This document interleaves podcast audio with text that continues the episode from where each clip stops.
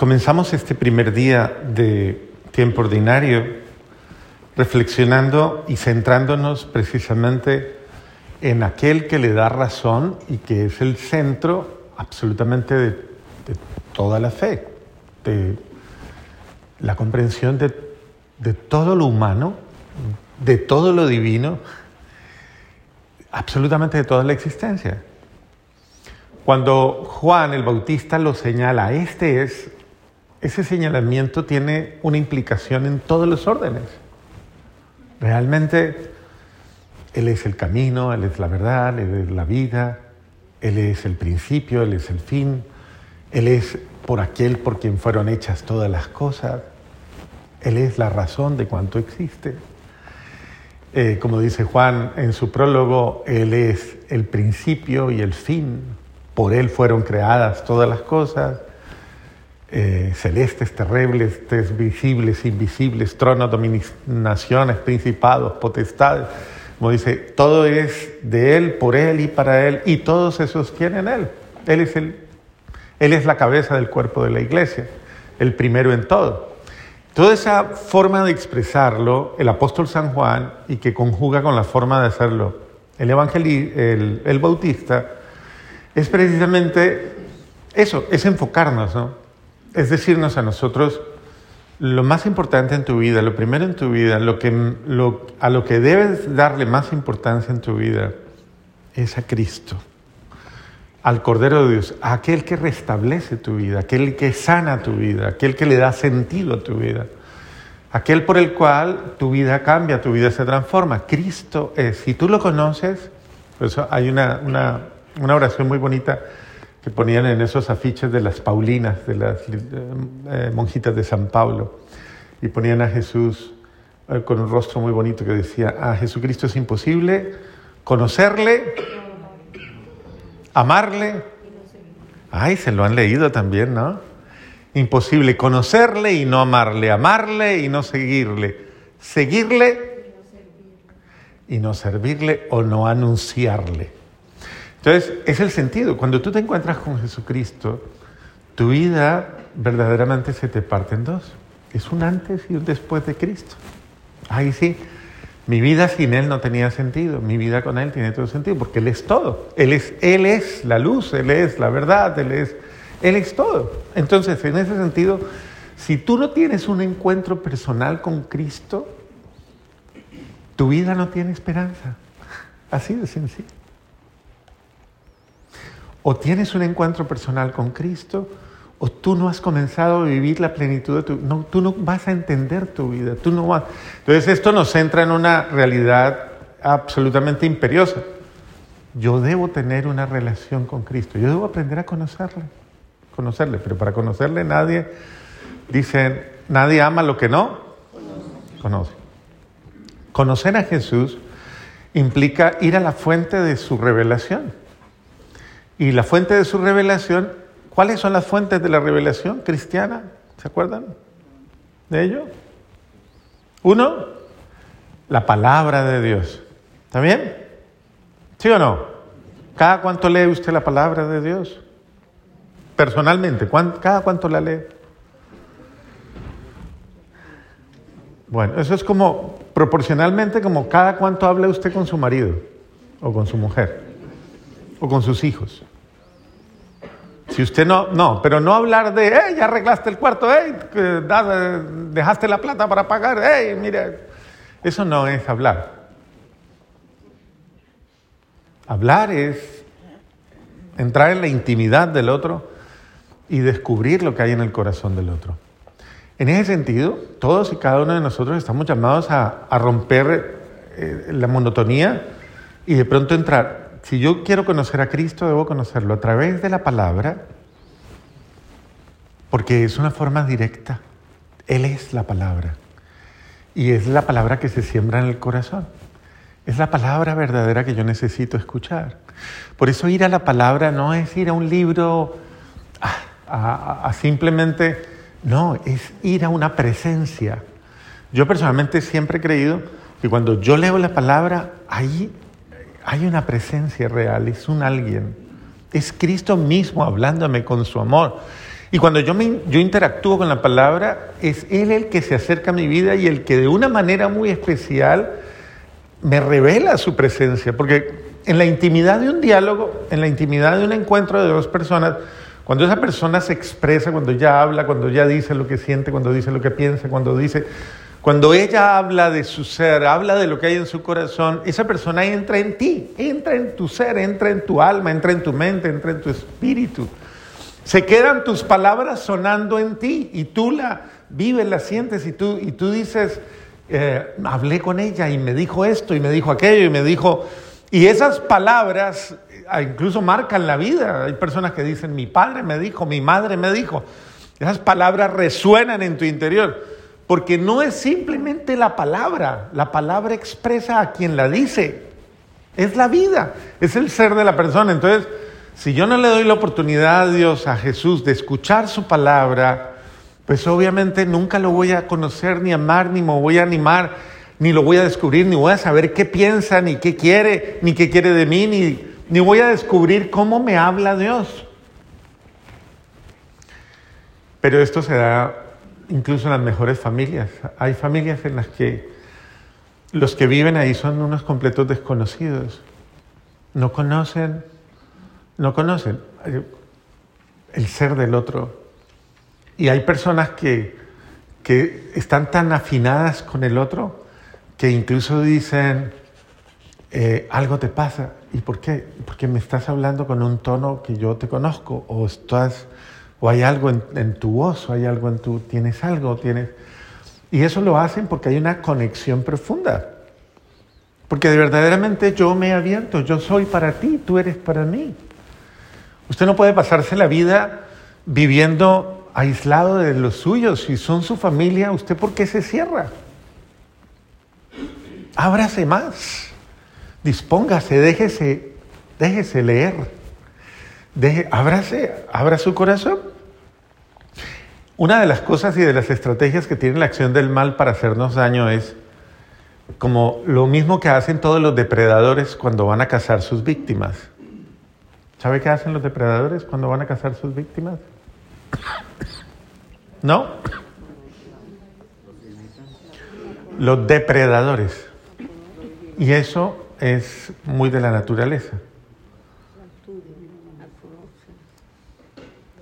Los depredadores lo que hacen es que aíslan, a, aíslan la presa, la cansan al grupo, van aislando, van dejando los más débiles afuera y lo aíslan de la manada. Y cuando la persona está aislada de la manada es fácil presa para atacarla. Lo mismo le sucede a la familia. Una familia que tiene miembros abandonados, esos miembros son las personas más vulnerables para caer en cualquier cosa. Para que el depredador de depredadores, que es Satanás, el demonio, les arrase y les haga daño. Por eso es tan grave cuando una familia no se comunica cuando la palabra de la vida no está en ellos, cuando no tienen el hábito de abrirse, de abrirse al otro. Y viven cerrados. Y hay unos que no solamente son cerrados, son, ustedes usan mucho una palabra cuando le dicen a la otra persona, es que usted es hermético. ¿Saben qué es eso, no? Una persona hermética. Eso es más que cerrado, eso es cerrado, trancado y asegurado por dentro. O sea, eso es una cosa... Y muchas veces eso lo hacen las personas por sus inseguridades, por sus miedos, porque le da miedo mostrar su verdadera cara, su verdadero rostro, porque algo oculta, algo le atormenta. Pregúntale al de al lado y verá, dígale, ¿usted le atormenta algo y no me ha contado? Pregúntele, dígale. ¿Ah? ¿Por qué no me cuenta qué le pasa? Dígale, pregúntele qué le pasa. Cuénteme qué le pasa. O se lo va a tragar todo el tiempo usted. Es el sentido de hay que abrirnos y dejar que esa palabra, que esa palabra que compartimos le dé sentido a nuestras vidas. Porque en la interacción, en ese intercambio, es que nosotros vamos a encontrar respuestas. Uno no encuentra respuestas solo, las encuentra en la interacción que tiene con nosotros. Por eso mire que toda, incluso la palabra Jesucristo no vive para sí, vive para nosotros también, en función de nosotros. Vive para el Padre, vive para el Espíritu, vive en comunión, siempre vive en acción de interacción. O sea, siempre vive en comunión, siempre vive interactuando. Entonces, en ese sentido, todos y cada uno de nosotros tenemos que estar más cerca los unos de los otros. Y tenemos que romper barreras y romper eh, prejuicios y romper situaciones que nos están matando, nos están exponiendo y nos están haciendo daño. Muy bien, usted es importante en la familia, así como Cristo es importante. Conoce a Cristo y conocerás el sentido de tu vida. De la misma manera, conoce tu familia, conoce a los tuyos y los vas a amar. Y, vas a encontrarle eh, un sentido más profundo a tu vida. Pero es importante que, nos conozcamos. Ahora, no solamente hay que conocer a Cristo personalmente, hay que conocerlo familiarmente. Eh, hay que dejarnos guiar por Él. Por eso el Señor, el Señor nos da como una identidad, ¿no? La primera lectura habla de eso. Dice, el Señor me dijo, tú eres mi siervo Israel, a ti, en ti manifestaré mi gloria. Que una persona llegue a ese nivel de convicción de quién soy yo y que yo sepa cuál es el sentido de mi vida y cuál es la misión de mi vida, eso ya es un logro. ¿Cuántas veces en la vida vemos personas que no definen, como que no, que uno las ve toda la vida girando en unos círculos viciosos y en unas situaciones tóxicas y contaminantes en las cuales no define su vida y pasa de una relación a otra, y de una situación a otra, y de un pensamiento a otro, y de un criterio a otro, y uno los ve perdidos, perdidos, perdidos enredados en su mal genio, en su mal carácter, en su mala forma de ser, en su mala forma de vivir, pero no se hallan, no se encuentran, parece que no vuelven a la cordura, como que siempre están perdidos, perdidos, perdidos. Pregúntale al de al lado, ¿usted está así? Pregúntale por qué. Ya se encontró, ya. Y entonces uno muchas veces uno muchas veces en esas situaciones, uno no sabe qué hacer con una persona que está perdida. Porque tú sientes que digas lo que digas, hagas lo que hagas, como que no atinas, como que no llegas, como que todo rebota. Y es muy duro vivir así, es muy duro. Y ahí es donde uno tiene que pedirle a Dios, Señor, no permitas que nos perdamos, porque nos podemos perder, estar en una misma casa y estar todos en extremos impresionantemente distantes de la vida y no encontrarnos. Nos encontramos para comer y para pelear, de pronto, no más. Pero no nos encontramos. Entonces, miren cómo es importante, cómo es importante que nosotros eh, verdaderamente descubramos cada uno de nosotros eh, nuestra esencia, nuestro ser. ¿Qué soy yo? ¿Quién soy yo? ¿Para dónde voy? ¿Cuál es la razón de mi vida? Y no simplemente estar ahí por estar, sino... Esto es importante definirlo. Cuando una persona no tiene definido estas cosas, se vuelve problemática, siempre, conflictiva.